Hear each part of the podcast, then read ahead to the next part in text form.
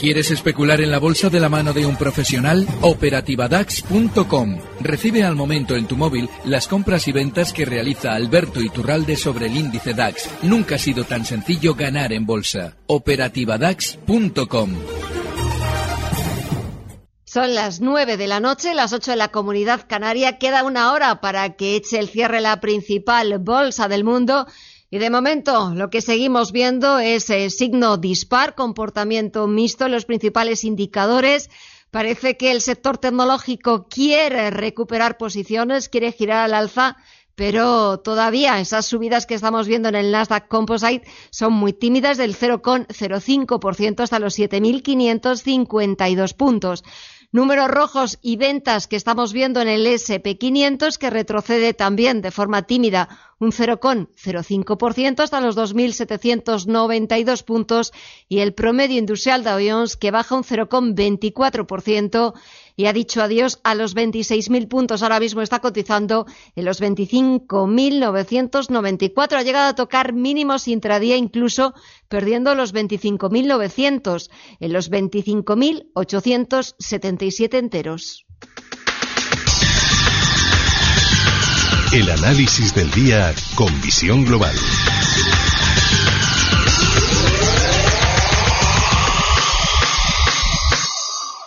Y el análisis lo buscamos con Alberto Iturralde, analista independiente. Buenas noches. Alberto. Parece que tenemos algún problema en la comunicación. En unos eh, instantes volvemos a, intentar llamar a Alberto Iturralde, analista independiente, para que nos cuente cómo está viendo él el mercado, qué le está pareciendo el comportamiento de la bolsa norteamericana o también de lo que ha pasado en la, en la bolsa española. Alberto, buenas noches. Aquí, ya, por fin. Ya, por fin. ¿Qué tal estás? ¿Qué tal todo?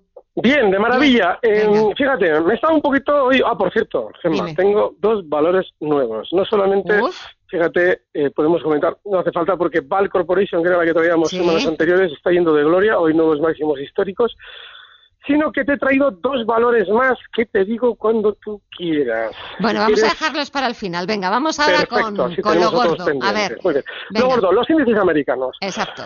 Se está cumpliendo el guion que venimos comentando estos meses en torno a la necesidad de noticias positivas para que el mercado americano deje de subir. Si te fijas, comentábamos que era necesario que se solucionasen los problemas del cierre de la administración americana y sobre todo la tensión comercial con China para que viéramos que la subida ha terminado. Este domingo a la noche y el lunes a la mañana en el mercado ya se conocía que esa tensión comercial efectivamente se iba a relajar, ya de alguna manera eh, eh, sobrevuela por el horizonte una especie de tregua comercial entre Estados Unidos y China que aparentemente, o por lo menos por lo que anunciaba Donald Trump, se va a formalizar en dos o tres semanas. Y de algún modo ya estamos viendo probablemente el inicio del final, pero el inicio del final no es eh, un freno en las subidas. Lo más normal es que continúen los índices americanos al alza con menos velocidad. Lo que sí debemos es tener muy en cuenta que el margen de subida es muchísimo menor que el que vivíamos justo cuando a primeros de enero explicábamos que con una información tan negativa y una baja volatilidad y los índices rebotando, lo normal es que hubiera continuidad en las subidas hasta que eh, todos los problemas que teníamos sobre la mesa se solucionaran. Con lo cual, tendremos más subidas con menor velocidad y bueno, pues lo que tenemos es que en ese escenario seleccionar muy bien los valores, luego ya hemos adelantado que traemos dos, pero tener un especial cuidado con entrar con los que ya han funcionado especialmente bien. Lo digo más que nada porque fíjate, también a primeros de año cuando Apple nos decía que, uy, después de haber caído un 40%, que las cosas estaban fatal, un profit warning, no, eh, veíamos justo, y lo comentábamos también, tú y yo decíamos, bueno, ojo, porque lo más normal es que hayan sacado a todo el mundo del valor y ahora lo que más probablemente va a hacer es rebotar. Bueno, pues desde los 148 ha rebotado ya en estos dos meses, mes y medio concretamente, hasta los 174 dólares. Hay que tener especial cuidado con los valores de filosofía Nasdaq. Aunque Apple sea un gran valor, que lo es, su forma de movimiento es tremendamente volátil, con lo cual el intentar ya aprovechar estas subidas es peligrosísimo. Puede tener, marcar nuevos máximos sin demasiado problema durante los próximos días, pero ojo con esa volatilidad.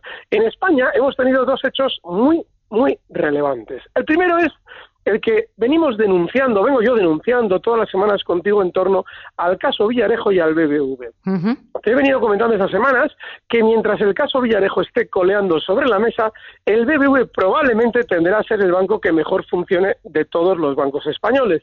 Bueno, pues hemos tenido una última entrega en el caso Villarejo. Hoy nos decían que bueno, atenta, atenta a la noticia porque es para tirarse por la ventana, porque claro, alguien dirá que es que, hombre, es que son noticias y hay que contarlas. Bueno, pues agárrense porque hoy teníamos conocimiento de lo siguiente. Eh, tomo una noticia eh, concretamente del economista. Decía, Francisco González publicó un libro de ética pagado por el BBVA mientras contrataba a Villarejo atentos porque hoy día 27 de febrero nos vienen con eso como si de repente nos fueran a informar de que hemos descubierto el Mediterráneo. Claro, ¿por qué digo yo esto? Lo digo porque en contra de lo que han hecho todos los bancos hoy que han tenido unas tímidas subidas, el único que ha tenido un subidón de escándalo, superando los máximos de estas últimas semanas, a que no adivinan cuál ha sido. Bueno, no les tengo no, me lo puedo, no me lo puedo ni imaginar.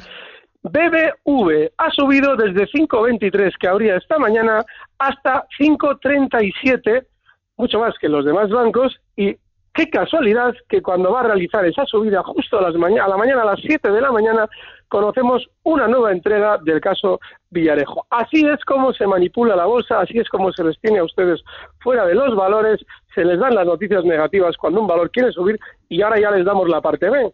Lo más normal, y no lo duden, es que cuando el BBV ya haya realizado toda la subida que tiene planeado su núcleo duro, solucione todos los problemas del caso Villarejo de golpe.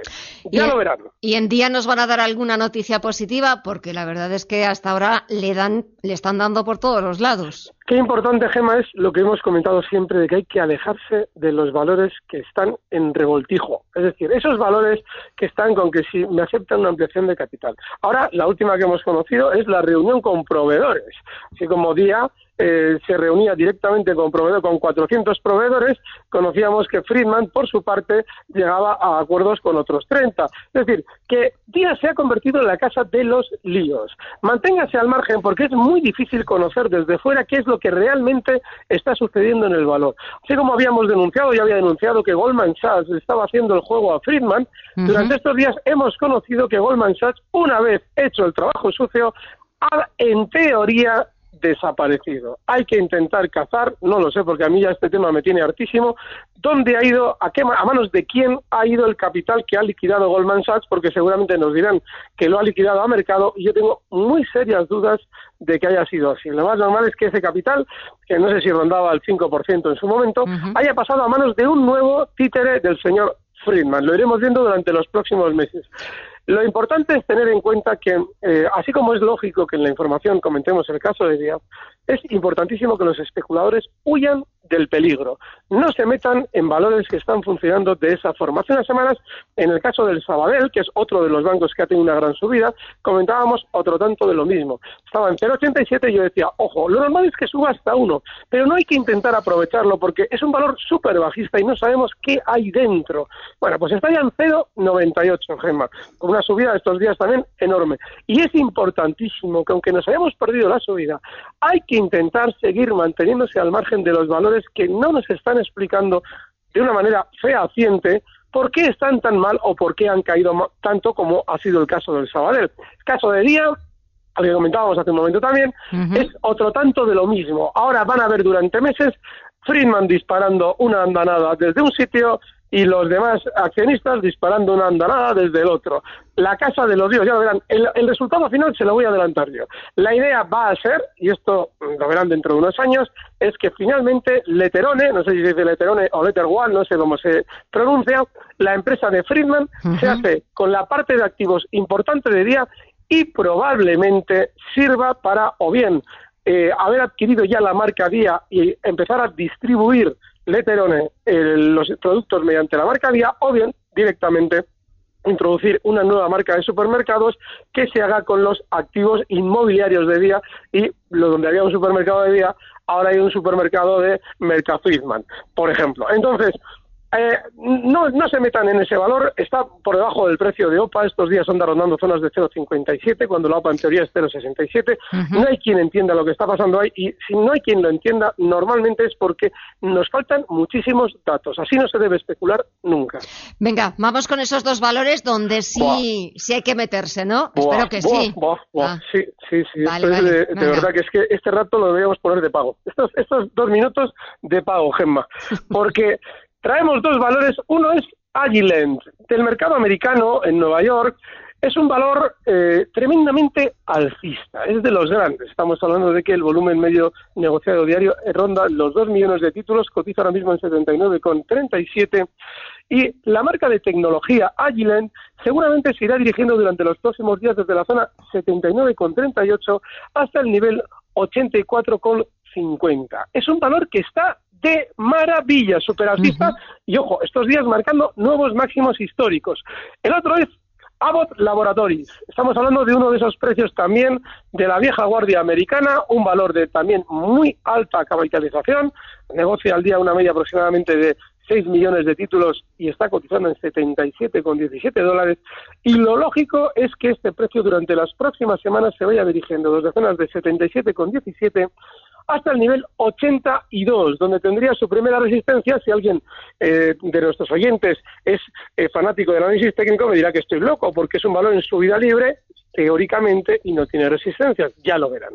Ya lo verán como cuando llega a esa zona que hemos dicho va frenando las subidas y seguramente ahí ya sea un momento en el 82, 82 dólares de salida. Dos valores que están súper bien para entrar y para especular con ellos en el mercado americano. Me los apunto. ¿Y de la bolsa española, de la bolsa europea, has encontrado algo o no hay nada donde buscar? Sí, sí, sí, En la bolsa europea tenemos Airbus. Sigue muy bien porque Airbus realizaba un gesto yo lo comentaba el martes pasado con tu compañero Fernando La Tienda, que estoy con él en, cierre de mercados, decíamos que eh, cuando un valor va a romper máximos históricos y aprovecha para darnos una mala noticia, la mala noticia que nos daba Airbus es que tenían que dejar de fabricar el A380, es porque la subida y la ruptura al alza es fiable. De hecho, la subida se producía con muy baja volatilidad. Esa baja volatilidad, esa tranquilidad en la subida, se produce así para que ustedes no compren. Y encima, si les dan noticias negativas, pues como en el BBV, a no comprar. Entonces, a partir de ahí, Airbus lo más normal es que continúe durante las próximas semanas también al alza.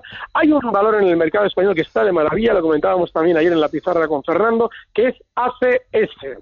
ACS también, nuevos máximos históricos, está rondando zonas de 38,65 y es un precio que está de maravilla en el mercado español. Y sin embargo, fíjate, que ayer también con Fernando comentábamos el caso de Endesa. Endesa yo era uno de los valores que yo iba a traer para la pizarra y sin embargo, cuando voy a hablar de él, me avisa Fernando de que han publicado resultados justo en ese momento y que los resultados son maravillosos. Bueno, pues tate.